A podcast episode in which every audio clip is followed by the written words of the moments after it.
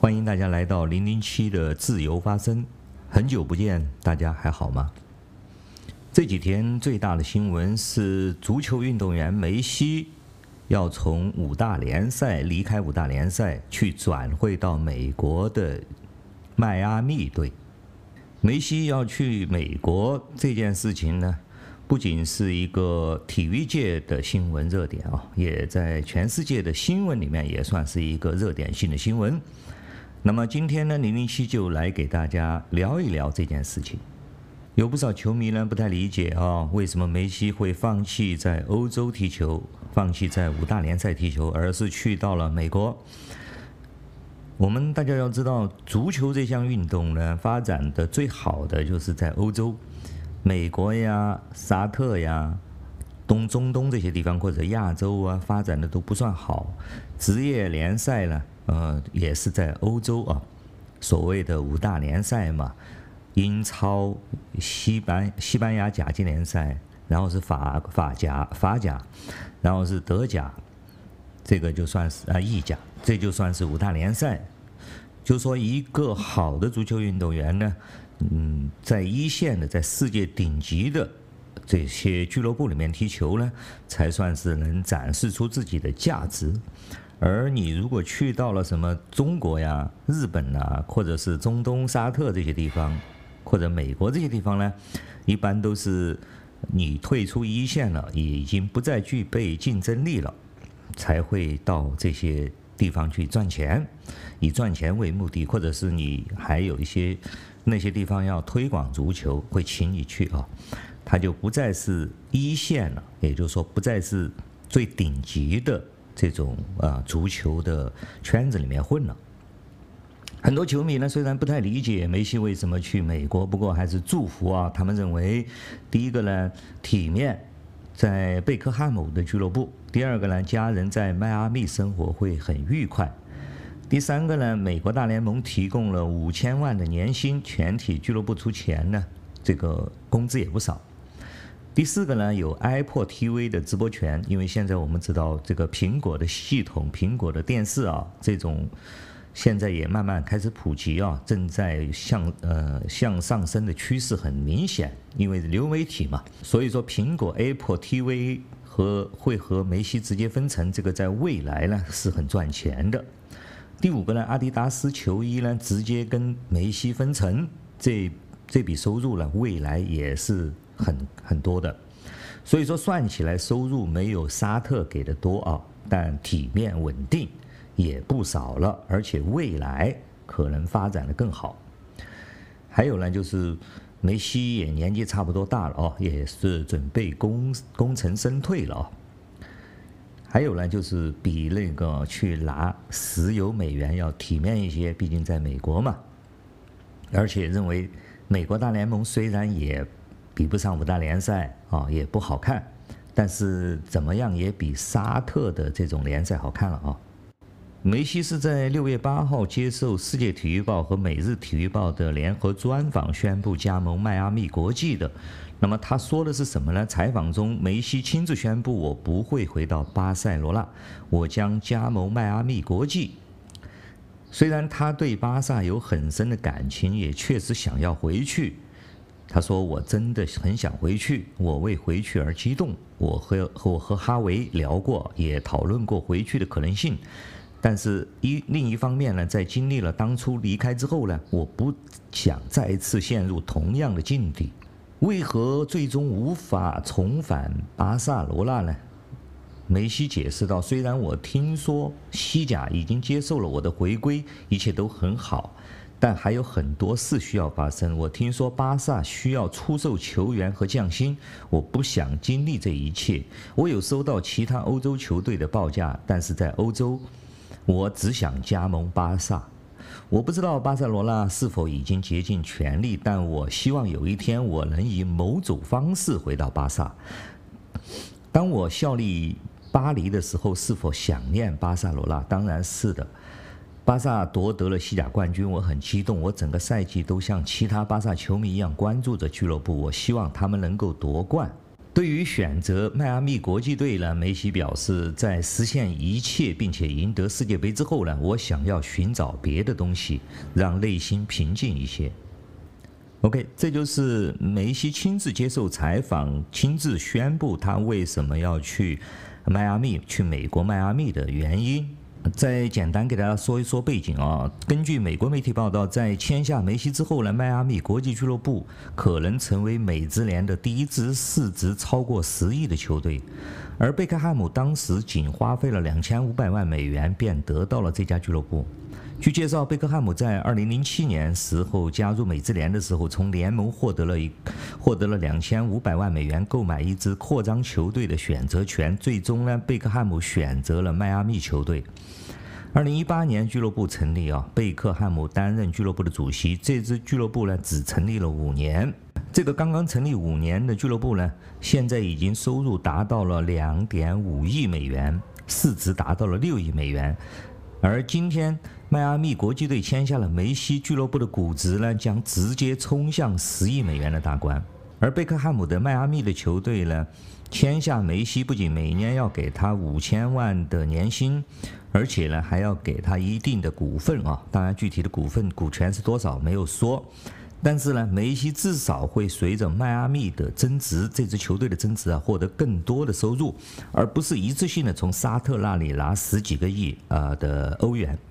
长远来看呢，他加盟迈阿密呢，不会比沙特啊沙特的球队亏多少，甚至呢，有可能他的上升潜力还会更高，因为他还有阿迪达斯的商业合同，还有就是苹果这个呃苹果 TV 的分成。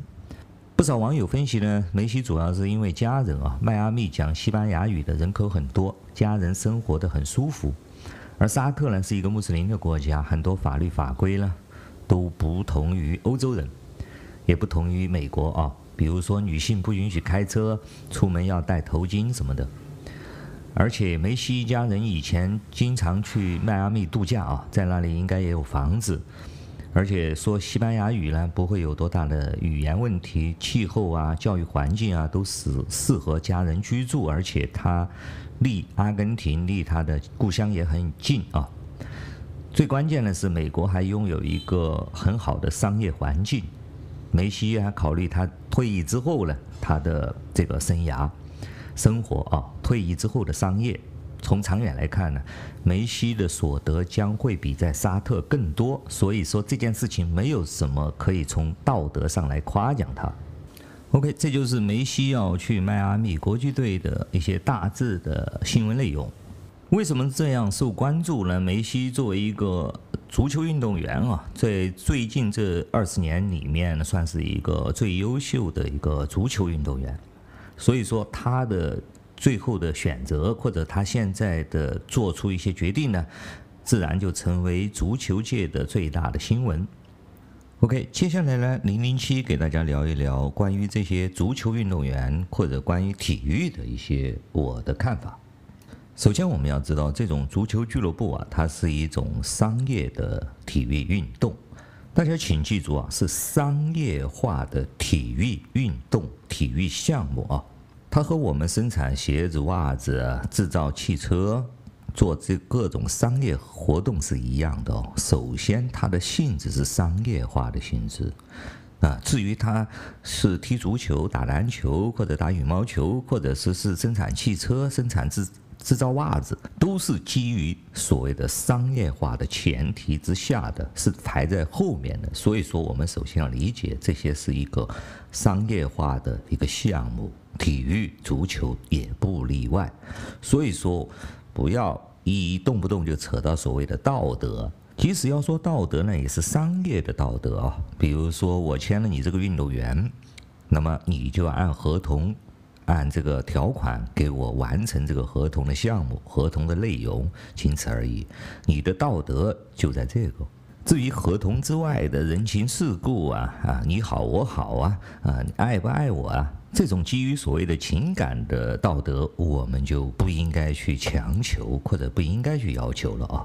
顺便再说一说关于体育和运动啊，体育和运动的缘起呢，它都是来自于人类的战争。从最初的奥林匹克运动会啊，就是战士们的这种比武或者战士们的这种平时的训练。家喻户晓的马拉松，就是来自于古希腊和波斯的战争之中，有一个传令兵啊，跑了很多公里，跑到马拉松平原报信，然后累死的这件事情，为纪念他而定的所谓的马拉松的这个比赛。所以说，体育的诞生呢，就是和军事息息相关的，包括到今天呢，还是和军事和训练还是有关的。比如说，中国乒乓球队。呃，经常要组织去军队里面搞军训，要跟士兵在一起，而且他的管制方法也是军事化管制的，甚至呢，有一些运动项目直接就是军队管的，比如说以前中国还有八一队，篮球是八一队。射击的也是所谓的八一队，八一队是什么？八一队其实就是军队的哦。包括今天有不少的足球队啊，它直接就是部队的一种训练啊，或者是部队来管理的一个体育运动。这些在东欧国家呀、俄罗斯呀，或者是在东南亚一些国家都是如此啊。比如说泰国俱乐部队最出名的一支俱乐部就叫泰国皇家俱乐部队啊。体育和运动项目和这些军队呀、和国家脱钩了之后，就是商业化。商业化的第一步呢，就是所谓的成立各种俱乐部啊。我们要注意看这个名称啊，什么叫俱乐部啊？这种所谓的俱乐部啊，和马戏团呐、啊、和娱乐项目啊、音乐的娱乐公司啊，没有本质区别哦。它就是让大众娱乐、让大家高兴的一些项目啊，不管是音乐。舞蹈还是体育，还是唱歌跳舞，它就是让大家娱乐，或者是马戏，这些都是让娱乐大众，然后呢又获取到利益的一种商业模式。在我们这个时代呢，因为这些商业化非常成熟，而且是全方位的有这种媒体的对他们进行。各种的热炒作啊，所以说这些娱乐明星啊、体育明星啊，或者是俱乐部啊，反而成了人们的精神寄托，成了偶像了。正如今天我们热炒的梅西一样啊啊，他到美国大联盟又少了多少钱？到了沙特的话会多拿十亿八亿啊，然后又说巴塞罗那这个俱乐部为什么不给他那么多钱？等等诸如此类，其实非常的没有必要啊。梅西赚多了几个亿，或者少赚了几个亿，关你鸟事啊！零零七呢，以前也挺喜欢足球的，而且踢过足球啊，我是很喜欢这种这个运动项目的哦，所以说我也做过几节目。这里呢，我稍微给大家科普一下哦，一个标准的足球队呢，有二十三个人哦，一次上场人数是十一个人，有三至七名替补队员可以上场。一般来说呢，这二十三个人有三个门将，六七个前锋，五六个中场，七到九个后卫，一个主教练，三个助理教练，还有十个左右的工作人员，比如说医疗师啊、营养师等等哦。所以说，首先我们要知道，一个足球队它有二十多个人呢，上场虽然只有十一个人，但实际上它有二十多个人。这是一个集体的项目啊，并不是一个个人的项目。虽然说我们。在现代，因为媒体的炒作啊，或者说是这些娱乐界的这种娱乐化了之后呢，就把某一些个人捧成了球星，甚至捧成了球王。但实际上呢，这些都不是足球运动的本质，这无非是啊人类的一种偶像崇拜或者商业化的一种炒作而已。这些都是脱离了足球运动的。换句话说呢，它就不是足球运动本身运动带来的东西，而是商业化或者说是这些粉丝、这些球迷们炒作出来的东西，而并非足球运动的本身。尤其是当你如果是真正的一个足球运动员，或者说你哪怕你是业余的时间也去跟朋友们一起踢足球的人，你就会明白我说的这个是什么了啊。所以说，我们会发现啊，所谓的这些球迷、粉丝或者炒作这个梅西是球王啊，马拉多纳是球王啊，什么什么的这些人呢，基本上都是只有一张嘴的，从来都没有下场踢过球的人。顺便说一句啊，最近这届世界杯呢，呃，阿根廷夺冠这届世界杯，我都不怎么关注了。为什么不关注了？因为场外的炒作啊。那个声音已经远远超过了足球的本身了。尤其是像阿根廷这种啊，本身阿根廷这个国家呢，已经非常的拉拉胯了啊，可以这么说。那么这个阿根廷人呢，根本就不想去解决阿根廷本国的问题，他们这个国家呢，就变成疯狂的球迷了，啊，把这个足球队变成他们唯一的精神寄托了。好吧，你阿根廷夺了世界杯，梅西当了球王又如何呢？这只是一场娱乐啊，这只是一场体育啊。它改变得了你阿根廷人现在的这个真实的地位吗？能改变掉你阿根廷现在的社会现状吗？当一个人沉醉于这种娱乐的狂欢之中不能自拔的时候，我们说这个人可能就颓废了啊。当一个社会、一个国家都这样狂热的沉醉于这种娱乐或者体育的项目之中无法自拔的时候，那么这个社会、这个国家是不是有问题了？我们会发现有很多这样的国家哦，比如说像中国呀，他们就把唯一的精神寄托寄托在奥运会上拿几块金牌，啊，某些体育运动员给他们争面子、争光，他们唯一的荣耀就是某个运动员在体育场上啊赢得了金牌，以此来麻醉自己，把别人的努力训练、把别人的勇气、把别人的这种成功当做自己。成功的证明，这其实是蛮悲哀的。从心理学上来说，是一种病态的。OK，那么话说到这个份上呢，我想大家都能自己体会了啊，我也不再多说了。好了，感谢大家收听今天的自由发声，我是零零七，我们下次再见。